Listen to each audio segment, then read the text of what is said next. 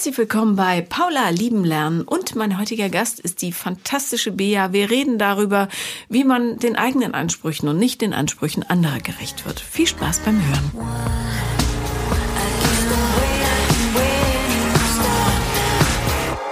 Herzlich willkommen, liebe Bea. Schön, dass du da bist. Danke, danke, dass ich hier sein darf. Sehr gerne. Also, du hast mir geschrieben, es ist relativ dringend, richtig? Ja. Erzähl mal. Ähm, okay, also ich glaube so, tatsächlich der Montag war so ein bisschen der Knackpunkt für mich oder so der Wendepunkt. Ich mhm. hatte nämlich bis Sonntag noch, ähm, ja, also sozusagen so eine Affäre mit jemandem, mhm. wo ich eigentlich auch das Gefühl hatte, das läuft sehr gut und wir verstehen uns gut. Mein Bauchgefühl, ich habe ja gelernt, immer auf das Bauchgefühl zu hören. Ja. Das war äh, sehr positiv und am Montag haben wir uns, haben wir geredet und dann bin ich am Montag um kurz vor Mitternacht nach Hause gefahren und habe mir gedacht, ich glaube, das war's jetzt. Ich weiß nicht so genau warum oder wo das jetzt herkommt. Ja. Aber das war's jetzt, weil er nicht mehr wollte? Oder? Genau. Okay. Mhm.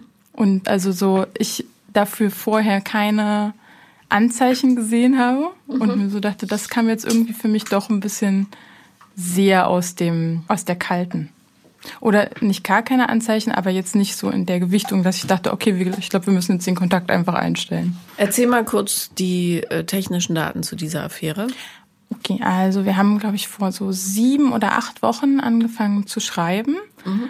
Ähm, haben auch eine relativ lange Zeit, wir haben uns auf einer Online-Dating-Plattform kennengelernt, haben, ähm, glaube ich, fast drei Wochen lang nur geschrieben, aber auch jeden Tag, weil wir das irgendwie nicht zeitlich hinbekommen haben, uns zu treffen und haben uns dann vor vier Wochen das erste Mal getroffen.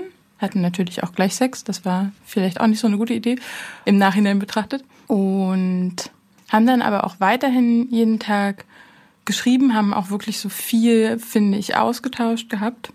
Haben uns auch tatsächlich so zwischendrin auch einfach so zum Kaffee trinken getroffen und jetzt gar nicht nur, um miteinander zu schlafen. Und letzt, vorletzte, nee, letzte Woche hat er mir dann geschrieben aus, ähm, ich glaube, so ein bisschen aus so einer missverstandenen Kommunikation heraus, dass er gerne mal mit mir darüber sprechen würde, was eigentlich so unsere Wünsche und Erwartungen und Bedürfnisse sind. Mhm.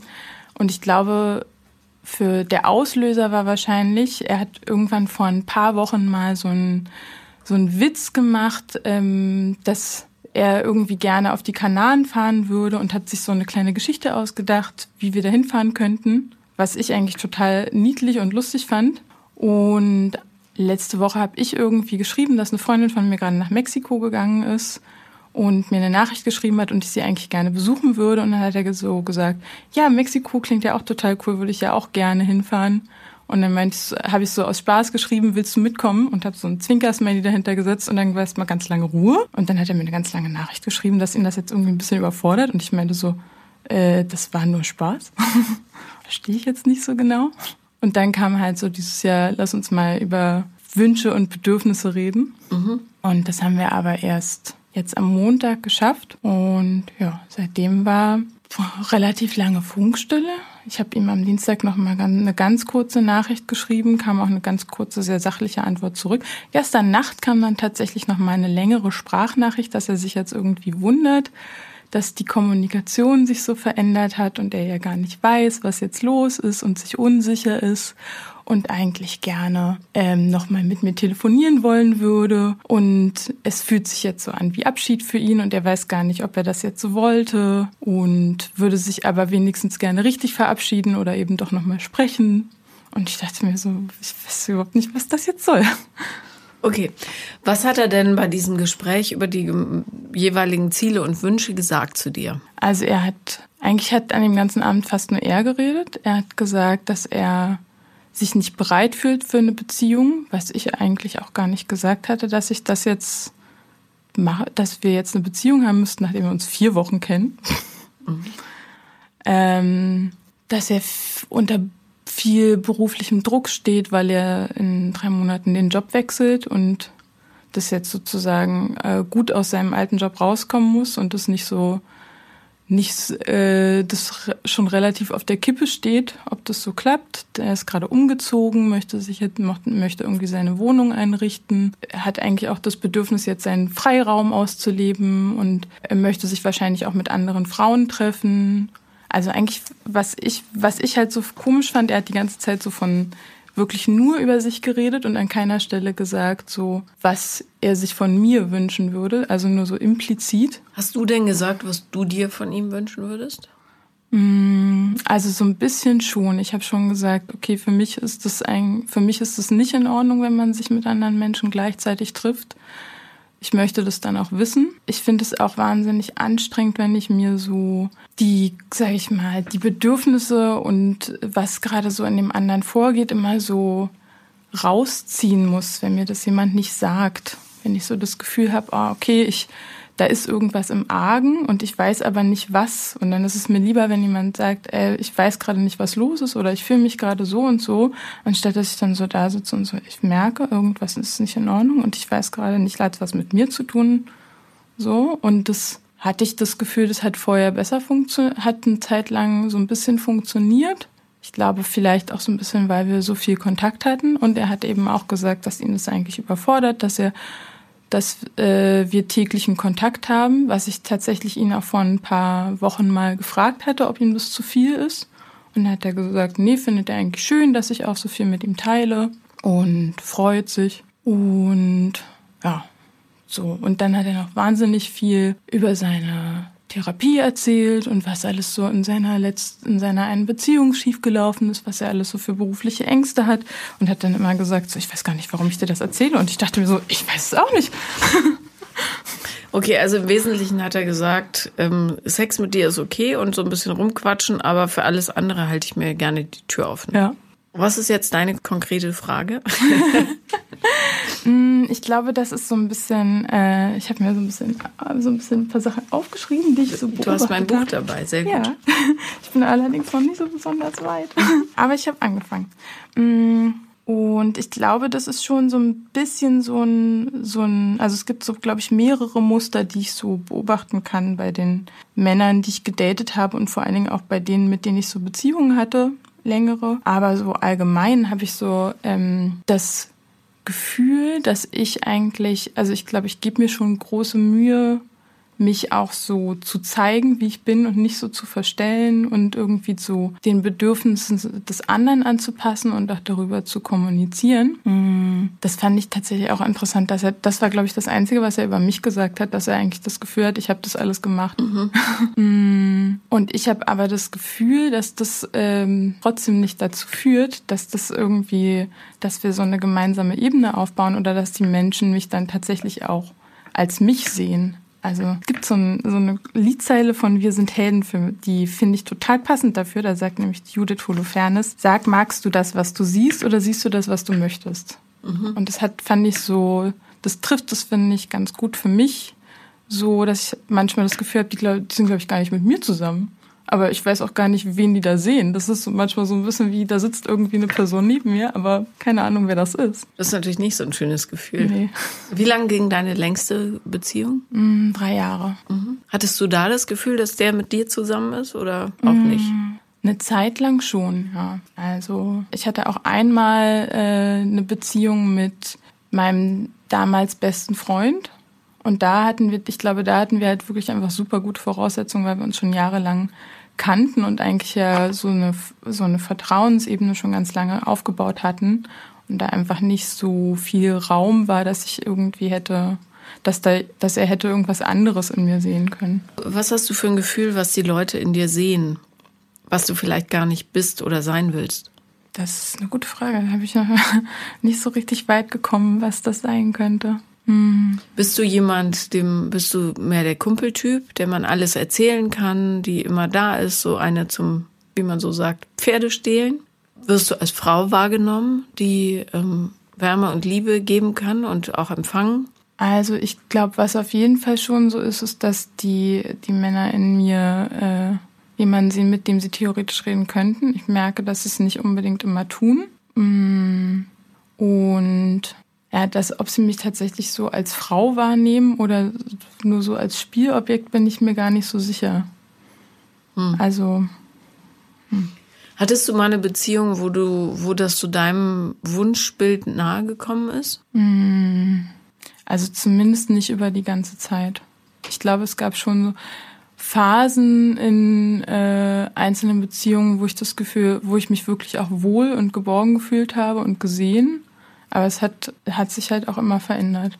Hm. Auch manchmal ziemlich schnell. Hast du da ein Beispiel? Wann es sich verändert hat oder Ja, also oder für so einen Moment, wo du dachtest, äh, jetzt ist es irgendwie wieder off. Mit, ja, mit meinem, äh, mit meinem einen Freund hatte ich, ähm, also es war wirklich auch so ein einschneidender Moment. Wir haben irgendwie zusammen gekocht und eigentlich fand ich den Abend total schön.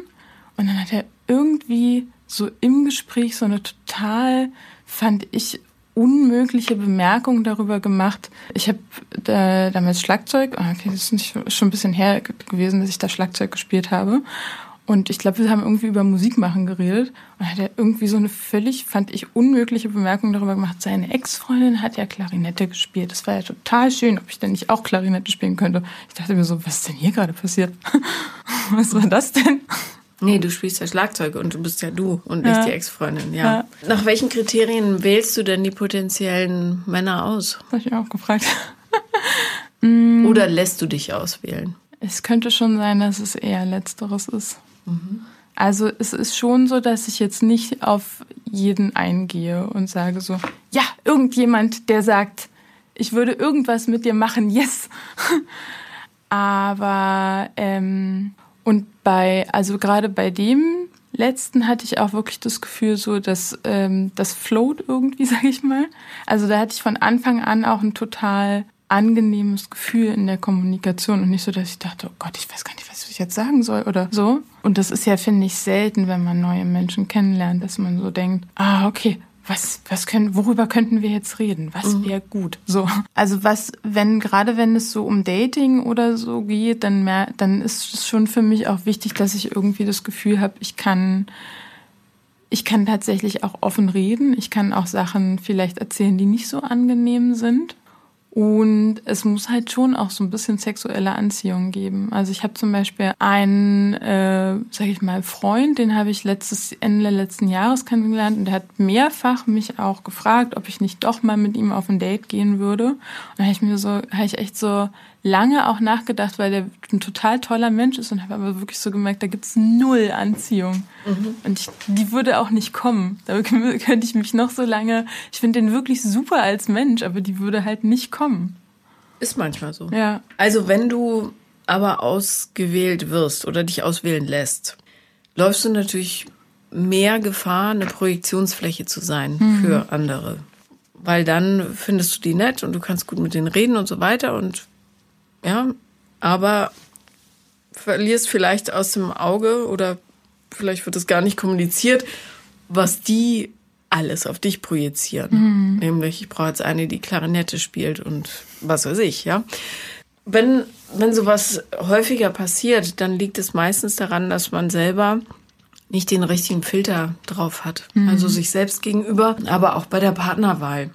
Dass du auf Leute anspringst, die irgendwas repräsentieren, was aber möglicherweise gar nicht so passend zu dir ist. Ja. Und dann landest du halt relativ schnell in Situationen, wo dir jemand sagt, weißt du, Sex ist okay, aber ehrlich gesagt, festlegen will ich mich jetzt nicht. Mhm. Ja, das Gefühl habe ich auf jeden Fall. Ja, das ist natürlich nicht so ein schönes Gefühl, nee. denke ich. Lass uns doch mal über deine familiäre Situation sprechen. Nur mhm. ganz kurz. Hast du Geschwister?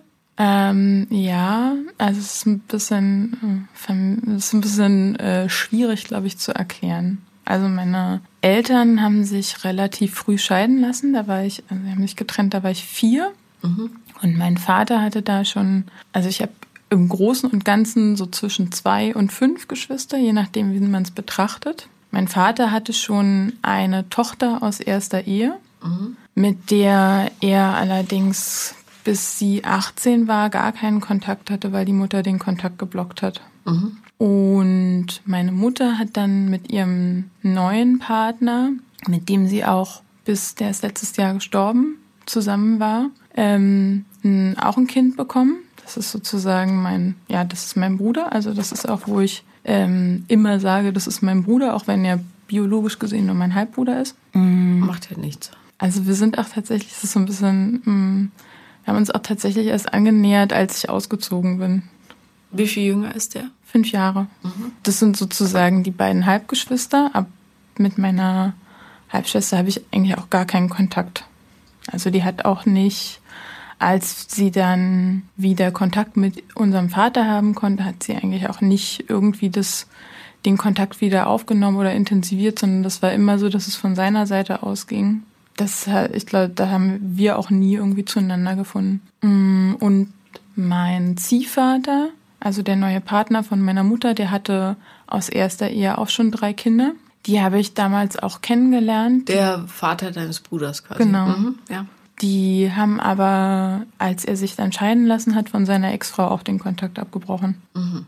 Also sozusagen die einzige Person von den Geschwistern, mit denen ich wirklich Kontakt habe und auch sehr intensiven, ist mein Bruder. Okay. Wie alt bist du jetzt? 33. Mhm. Und ähm, wie war das Verhältnis zu deinem Ziehvater? Mmh, unterschiedlich, sehr unterschiedlich. Also am, gerade am Anfang, da war ich ja auch noch relativ klein mit vier Jahren und ich war wahnsinnig sauer auf ihn. Weil der Papa nicht mehr da war. Genau. Mhm. Und ich, also ich meine, man muss ja dann auch immer bei sowas so mit dem Jugendamt und Sozialarbeitern und so reden, wo jetzt eigentlich das Kind leben darf. Ich wahrscheinlich, ich muss irgendwann mal gesagt haben, dass es okay für mich ist, bei meiner Mutter zu leben. Ähm, und das war ja auch schon, war Anfang der 90er, da hätte wahrscheinlich auch kein Familiengericht gesagt, ja, du darfst bei deinem Vater leben. Mhm, zumal meine Mutter dann schon schwanger war und dann war so das Argument, ja, da gibt's quasi eine Familie, eine Familie und ansonsten würde sie nur bei dem Vater leben. Aber also so, ich habe mich da halt nicht so richtig zu zugehörig gefühlt. Für mich war das auch klar erst der Auslöser, warum sich meine Eltern getrennt haben in dem Moment. War es aber nicht. Es war der Auslöser, aber es war nicht die Ursache. Mhm. Also die Ursache war, dass sie, ich glaube, die haben eigentlich nie zueinander gepasst. Meine Mutter hatte vorher eine, ein Jahr lang eine Affäre mit ihm und das war dann natürlich, kam so, als sie eigentlich schon kein, keine so richtige, als meine Eltern eigentlich keine richtige Verbindung mehr zueinander hatten, kam, war er sicherlich so der Auslöser, wo das dann geholfen hat, jetzt äh, wirklich auch das zu beenden. Aber klar, die Ursache war es nicht. Aber das ist natürlich für ein kleines Kind so nicht, nicht wirklich nachvollziehbar. Er war auch jemand, der so ein sehr, sehr starkes Männlichkeitsbild hatte. Und es ist, glaube ich, sehr kollidiert mit mir. Ich war dann auch einfach wahnsinnig wütend und enttäuscht und habe ihm wohl wirklich mal so als kleine Vierjährige gesagt, du hast mir gar nichts zu sagen, du bist nicht mein Vater. Und es war, glaube ich, für ihn, der war auch wirklich, war beruflich erfolgreich, so hat äh, wahnsinnig viele Frauen auch überzeugt gehabt. Und dann steht da so eine Vierjährige, die sagt dann, du hast mir gar nichts zu sagen, obwohl er schon drei Söhne großgezogen hat, die glaube ich, alle auch gekuscht haben, wenn, wenn das angesagt war, war dann, glaube ich, schon so viel für ihn. Und er hat sich auch wirklich lange versucht, so zurückzuhalten in allen Erziehungsfragen. Und ich glaube, so als ich in die Pubertät kam, war das dann langsam, dass ich so, dass wir uns auch angenähert haben, obwohl wir eigentlich sehr, sehr unterschiedlich vom Charakter sind oder waren. Aber der, er war so ein bisschen wie so ein Ruhepool für mich, weil er so ich glaube, er hatte so ein Grundvertrauen, dass ich einfach auch irgendwie durchs Leben komme. Und er hat dann halt auch oft gesagt, so, er lässt mich machen und er ist eher so da wie so ein Sicherheitsnetz. Mhm. Und das Gefühl hattest du bei deiner Mutter nicht? Mm, nee. Woran lag das? Mm, meine Mama ist, glaube ich, ein sehr, sehr besorgter Mensch und hat, sie hat sehr unterschiedliche Vorstellungen davon gehabt, was wichtig ist im Leben von zu mir. Und wir haben da nicht so richtig so einen, so einen Nenner gefunden und sie hatte dann eigentlich, glaube ich, ständig Angst um mich und hatte ständig auch andere Ansprüche, was sie sich für mich wünscht, was ich aber gar nicht erfüllen konnte und wo, wo ich auch nicht verstanden habe, was mir das bringen würde. Also sie, sie hatte eine was ich aus im Nachhinein kann ich natürlich jetzt so vieles verstehen. Also sie hat immer wahnsinnig Angst gehabt, wenn ich alleine unterwegs war. Sie, für sie war das immer total wichtig, dass ich auch irgendwie gut aussehe. Für sie war das super wichtig, dass ich äh, einen guten Schulabschluss mache, dass ich danach studiere. Auch schon wirklich, als ich noch, bevor ich in die Schule gekommen bin. Da war so total klar, alles klar, also Abitur und dann da und hm. und das ist, das hat mich total überfordert. So. Mhm. Hast du die Erwartungen denn erfüllt? In gewisser Weise schon, aber also nicht so, wie sie sich das vorgestellt hat. Aber Abitur hast du gemacht? Ja. Und ein Studium hast du gemacht? Ja. Aber ich habe nicht das studiert, was sie, was sie sich gewünscht hätte. Sie hätte sich auch von mich gewünscht, dass ich irgendwie mit Mitte 20 beruflich erfolgreich bin, finanziell unabhängig, oh, Familie, Kind, Haus habe, was sie sich für sich gewünscht hat, was für mich in dem Moment gar nicht so wichtig war. Mhm. Ja, ist ja häufig so, dass Eltern so ihre eigenen Ideale über die Kinder stülpen. Das Problem dabei ist, dass du, wenn du als Kind immer Erwartungen erfüllen musst, verpasst dein eigenes Ich so ein bisschen auszubilden. Mhm.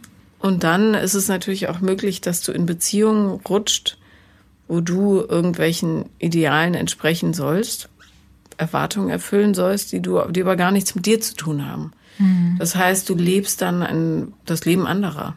Einfach. Mhm. So ein bisschen. Kann passieren. Das kann schon sein, ja. Und dann äh, landest du vielleicht auch bei Typen, die was völlig anderes in dir sehen, was gar nichts mit dir zu tun hat. Weil du das aber auch anbietest, unbewusst, hm. weil du es ja gewohnt bist. Hm. Könnte sein. Ja. Muss nicht, ne? Aber könnte sein. Ja, liegt, liegt aber nah. Ja, ähm, nein, vor allem, wenn wenn du so erzählst, dass du immer an Männer gerätst oder häufig, die, äh, wo du denkst, die oder das Gefühl hast, die sehen dich gar nicht richtig, mhm. macht das total Sinn, weil sie wahrscheinlich ja irgendein Ideal im Köpfchen haben. Das stülpen sie auf dich. In gewissen Punkten passt das, mhm. in anderen nicht. Und dann sind sie enttäuscht, grämen sich und gehen. Ja. Und du stehst da und denkst, ja, aber hallo, aber hallo. ja, ist wirklich. Manchmal denke ich mir so, hä? Ja. Was ist denn hier passiert? Ich war doch die ganze Zeit eigentlich da, oder? Ja, wurde es bloß nicht gesehen. Ja. Das ist der Haken. Ja. Ja. So, wie kommt man da raus? Weiß es nicht. Ist ein bisschen knifflig, weil ähm, du gegen wahnsinnig starkes Muster ankämpfen musst. Mhm. Ja, was du quasi dein Leben lang schon mitschleppst. Und das, das hast du eingangs gesagt, wichtigste Tool dabei ist tatsächlich das Bauchgefühl. Aber du musst vielleicht noch ein bisschen schärfen. Mhm. Oh, mein Bauch grummelt gleich, siehst du. Ähm, und zwar dahingehend, dahingehend, dass du nicht nur darauf achtest, fühle ich mich gut und so weiter, sondern tatsächlich aktiv zuhörst und hinguckst. Ja, mhm. Taten sprechen ja häufig auch mehr als Worte. Was zum Beispiel bei der Partnersuche, aber es wird sicher Bereiche deines Lebens geben, wo das ebenso passiert, im Job oder so. Ja, auf jeden Fall. Was die Leute wirklich in dir sehen. Also das heißt, du musst, oder das ist der einer, ein einfacher Weg, du achtest darauf, was die machen, mhm. sagen, tun, um dich selber zu erkennen. Also nehmen wir an, du datest dich mit Tobias oder Martin oder was weiß ich. Und Tobias sagt, ähm, ich möchte wahnsinnig gerne eine Frau kennenlernen, die mit mir durch Mexiko wandert. Mhm. Ja, so wie du vorhast. So. Oder nach Mexiko reisen zumindest. Was er aber wirklich meint, ist eine, die am Strand langläuft und im Bikini mit so einem kleinen Strandkleid hüpfende Bilder macht. Ja? Was du aber meinst und möchtest, ist Hardcore-Wanderungen auf irgendwelche Tempelberge, wo dich die Moskitos aussaugen und oben stehen und jubeln. Ich weiß gar nicht, ob das in Mexiko erlaubt ist, aber egal, oben und juhu, ja, keine Ahnung. Darauf musst du eben achten, weil manchmal will man scheinbar das Gleiche, aber es ist doch was total anderes. Mhm. Und darum gilt es hier, Gehör und Gefühl zu schärfen, weil du dann sofort erkennen kannst, irgendwann, ja, aber das bin gar nicht ich. So mhm. was der meint. Und quasi benutzt du sie als Tool, um dir selber näher zu kommen. Du kannst es auch ohne Typen machen. Mhm. Bloß, wenn du eh so Dauerdaterin bist, bietet sich das in dem Fall an, das als Werkzeug zu benutzen, um schneller ja. zu dir zu kommen. Weil gerade wenn du als Kind aufwachst, aufwächst in einer ähm, Umgebung, wo die sehr überprotektiv ist, wo ähm, sicher aus liebevoller Zuneigung sehr viele Erwartungen so ja, mhm. Hoffnung, sie soll es gut haben und alles soll problemlos gehen, auf dich gestülpt werden, verpasst man manchmal, sich selber zu erwischen, so ein bisschen. Und dann wächst du auf und hast nur so ein diffuses Gefühl, wer du eigentlich bist, weil du darauf trainiert bist, die Bedürfnisse anderer zu befriedigen im Grunde. Mhm. Also tatsächlich habe ich das, also ich bin nicht so viel darauf eingegangen, was meine Mutter sich da gewünscht hat. Mhm. Ich habe, äh, also ich habe dann halt trotzdem, ich glaube, das war, sie hat, das hat sie wahnsinnig gemacht, aber ich war dann halt die ganze Zeit irgendwie unterwegs, ohne dass sie wusste, wo. Ich habe dann auch, wir haben, wir sind auch politisch relativ weit auseinander. Ist sie gewesen. sehr konservativ?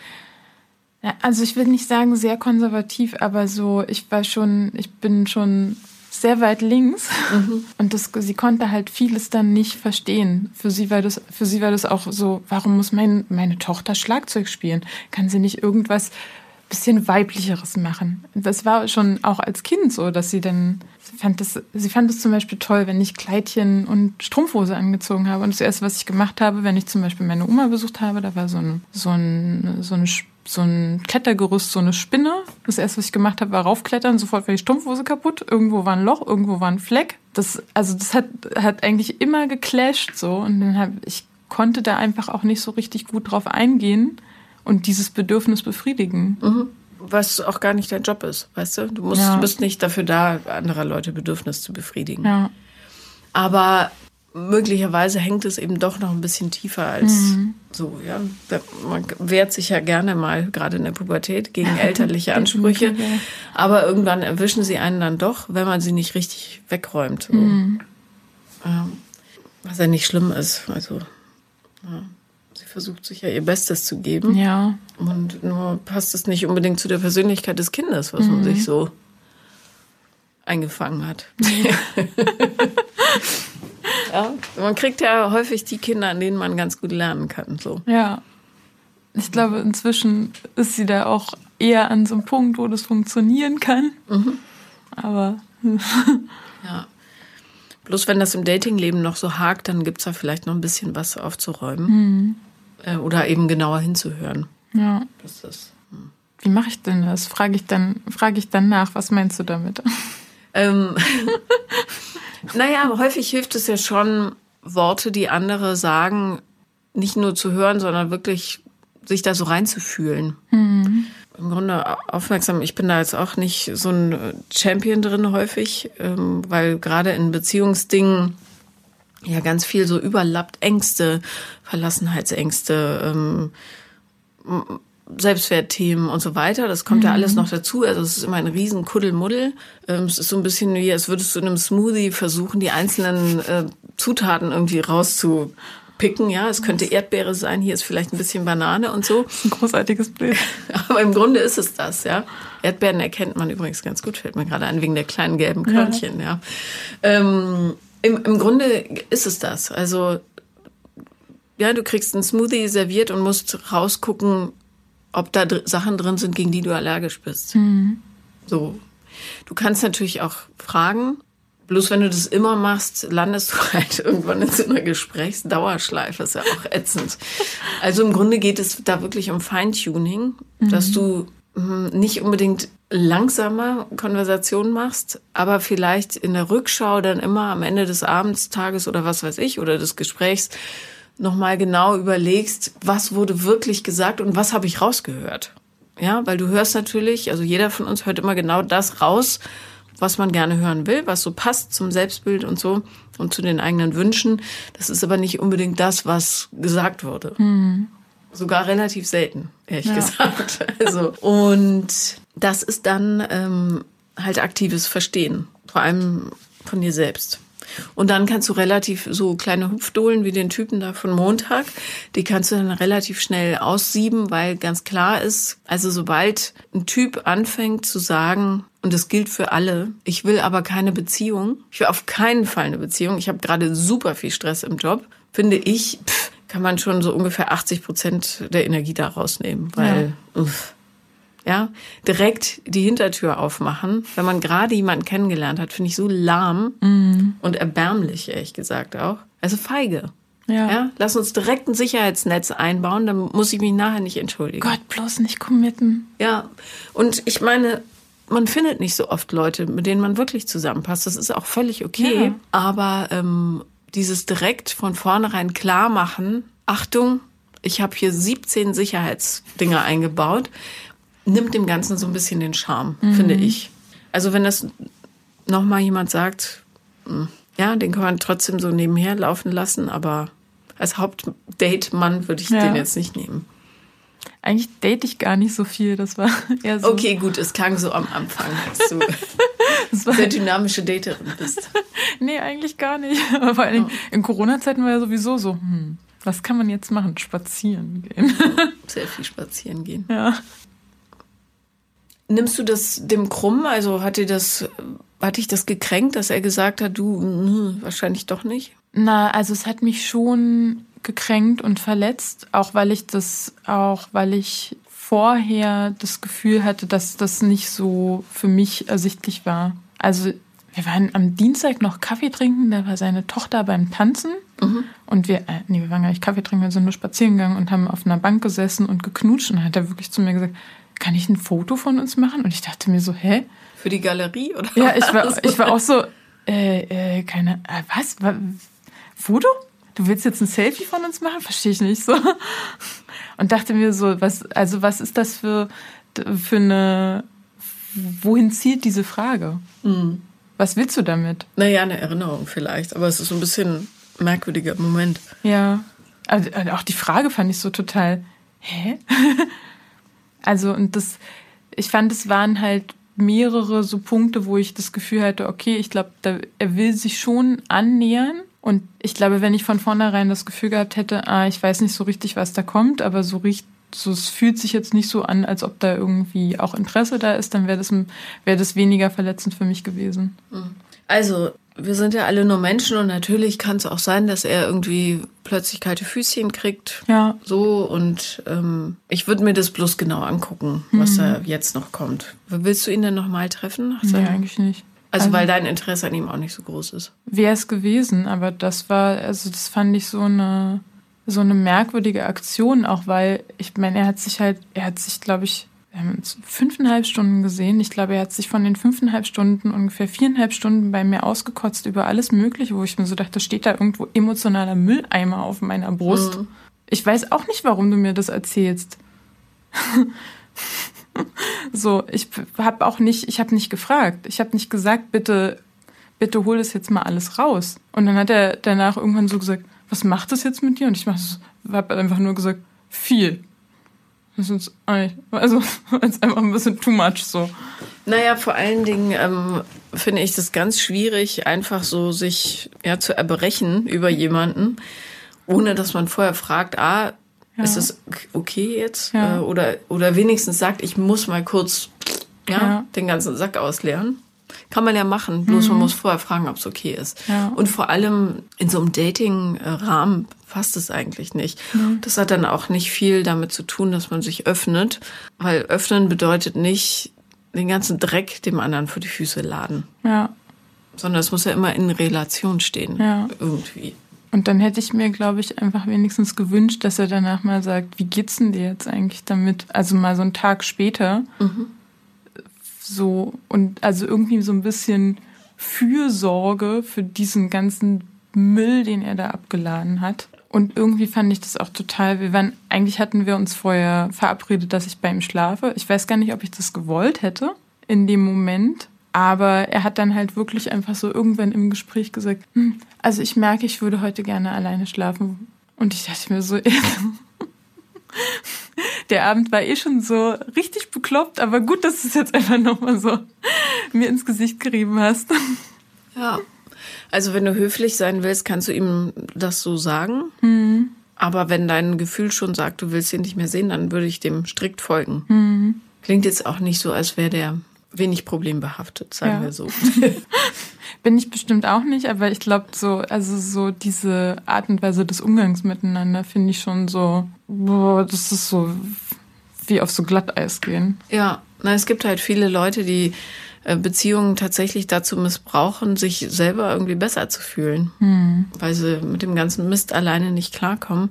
Bloß schlussendlich ist es auch nicht die Aufgabe eines anderen Menschen, deinen Mist irgendwie aufzuräumen. Ja. Oder dafür zu sorgen, dass es dir gut geht, das muss schon jeder selber machen. Ja, der war es auf jeden Fall nicht. Der war es nicht. Nee, ja, das ist ziemlich sicher. Wie geht's denn weiter mit dir? Also, bist du aktiv auf der Suche? Hast du das Gefühl, du musst einen Partner haben? Nee. Nö. Also ich merke schon, dass ich das schön finde, auch einfach so, wenn jemand da wäre und jemand zum Kuscheln zu haben und so für Intimität. Aber das ist jetzt nicht so, dass ich so einen inneren Druck habe. Es ist schon manchmal so, dass ich mir so denke, ah, okay, also wenn du irgendwie diese ganze Kinderfrage noch irgendwann klären willst, dann tickt jetzt langsam die Uhr. Aber ich glaube, das, also das ist jetzt nicht so, hm, es ist nicht so, dass ich denke, oh Gott, da muss jetzt aber hier innerhalb des nächsten halben Jahres, ne? Hm, und ich merke halt auch einfach, also das letzte Jahr war unglaublich beschissen für mich. Weil? Hm, Da ist, ich habe einfach letztes Jahr wirklich so gefühlt alles in meinem Leben hingeschmissen. Mein, ich hab, war ganz lange politisch äh, aktiv, habe das letztes Jahr äh, beendet, weil es überhaupt nicht mehr ging für mich so von aus ganz verschiedenen Gründen, aber auch emotional nicht. Ich habe mein, ich hatte ein wirklich richtig schlimmes Arbeitsverhältnis, was, äh, wo ich ähm, dann irgendwann gekündigt habe, aktiv, weil äh, ich da nicht rausgekommen bin und was auch immer noch so, sage ich mal, so seine Schatten hinterher wirft. Ähm, mein Partner und ich hatten schon im Jahr davor Schluss gemacht, aber das war auch so eine richtig, richtig bekloppte Trennung. Erzähl mal. Der, der hat noch nicht mal fertig gebracht, in dem Gespräch zu sagen, dass er mit mir Schluss macht. Er hat gesagt, ich brauche Zeit für mich. Das, das war seine Formulierung von ich mache Schluss, wo ich mir so dachte, das ist jetzt nicht dein Ernst. Wie lange wart ihr zusammen? Ein Jahr. Und wir waren äh, eine Woche vorher, wir waren bis drei Tage vor dem Gespräch noch im Urlaub gemeinsam. Ganz erwachsenes Den- Kerlchen. Ja, ich habe mir und wir, also der Urlaub war auch relativ kurzfristig anberaumt. Das war jetzt nicht so, dass das irgendwie ein halbes Jahr lang feststand. Mhm. Und da, da ich, ich habe in dem Urlaub schon die ganze Zeit gedacht, das ist so anstrengend hier. Wir haben vorher schon mehrfach darüber gesprochen, dass wir so unterschiedliche Ansprüche an sowas haben und auch unterschiedliche, unterschiedliche finanzielle Möglichkeiten. Ich habe halt gesagt, ich habe eigentlich gar keine Knete so. Ich Ja. kann gar nicht irgendwas bezahlen zum Wegfahren und jetzt noch mit hier irgendwie äh, Yoga-Hotel und Vollverpflegung überhaupt nicht so. Wie soll das gehen? Ich habe gar kein Geld. Ich, hab, ich bin gerade kurz davor, meinen Job zu kündigen und bin monatelang schon nicht bezahlt worden. Ich kann jetzt hier nicht genug einen Urlaub bezahlen.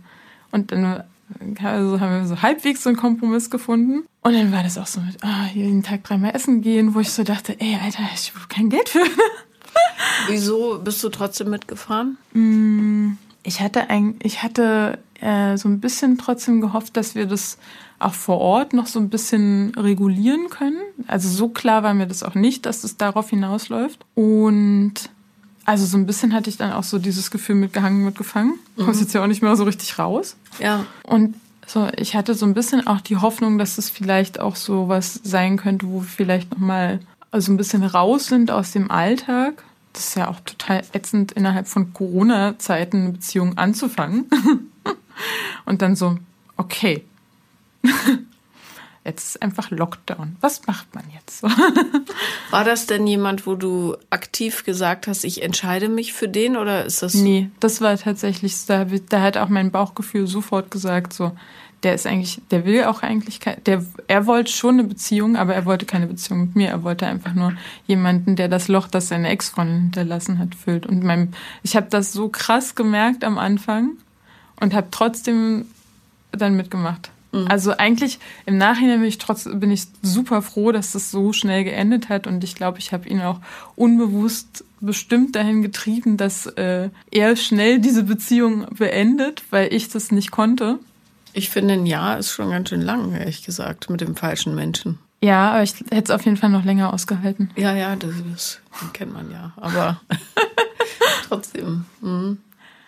Und das dann auch irgendwie aus diesem Urlaub zurückzukommen, wo ich eh schon war, so, das war jetzt nicht so richtig erholsam.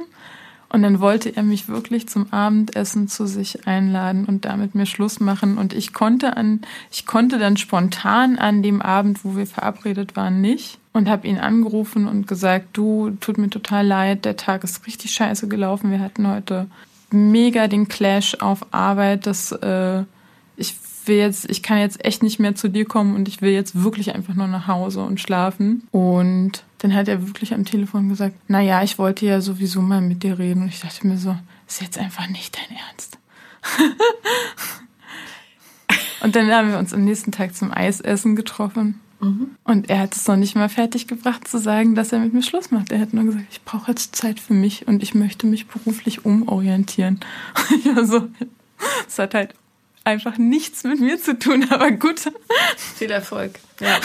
Ich habe auch kurz noch gesagt, übrigens, falls es dir entgangen ist, ich äh, bin Berufsorientierungscoachin. Wie willst du das machen? Das mache ich mit mir aus, meinte er so. Ja. Mhm. ja, sehr elegant. Also, ich hoffe, du traust ihm nicht nach. Nein, auf keinen Fall. Aber ähm, siehst doch so, das war gar kein schreckliches Jahr, sondern es war ein Jahr der totalen Erkenntnis. Ja, das. also, ich finde ja so Umbruchjahre immer ganz knusprig eigentlich, so mhm. auch wenn man rumheulen muss und so, ähm, weil man eigentlich endlich mal dazu kommt, das Richtige für sich selbst zu spüren. Ja, ich glaube, also das, das ist tatsächlich erst so, so richtig gekommen. Mein Ziehvater ist ja letztes Jahr gestorben mhm. und der war schon sehr, sehr, sehr lange krank. Ich glaube, über 15 Jahre. Mhm. Als die erste Diagnose kam.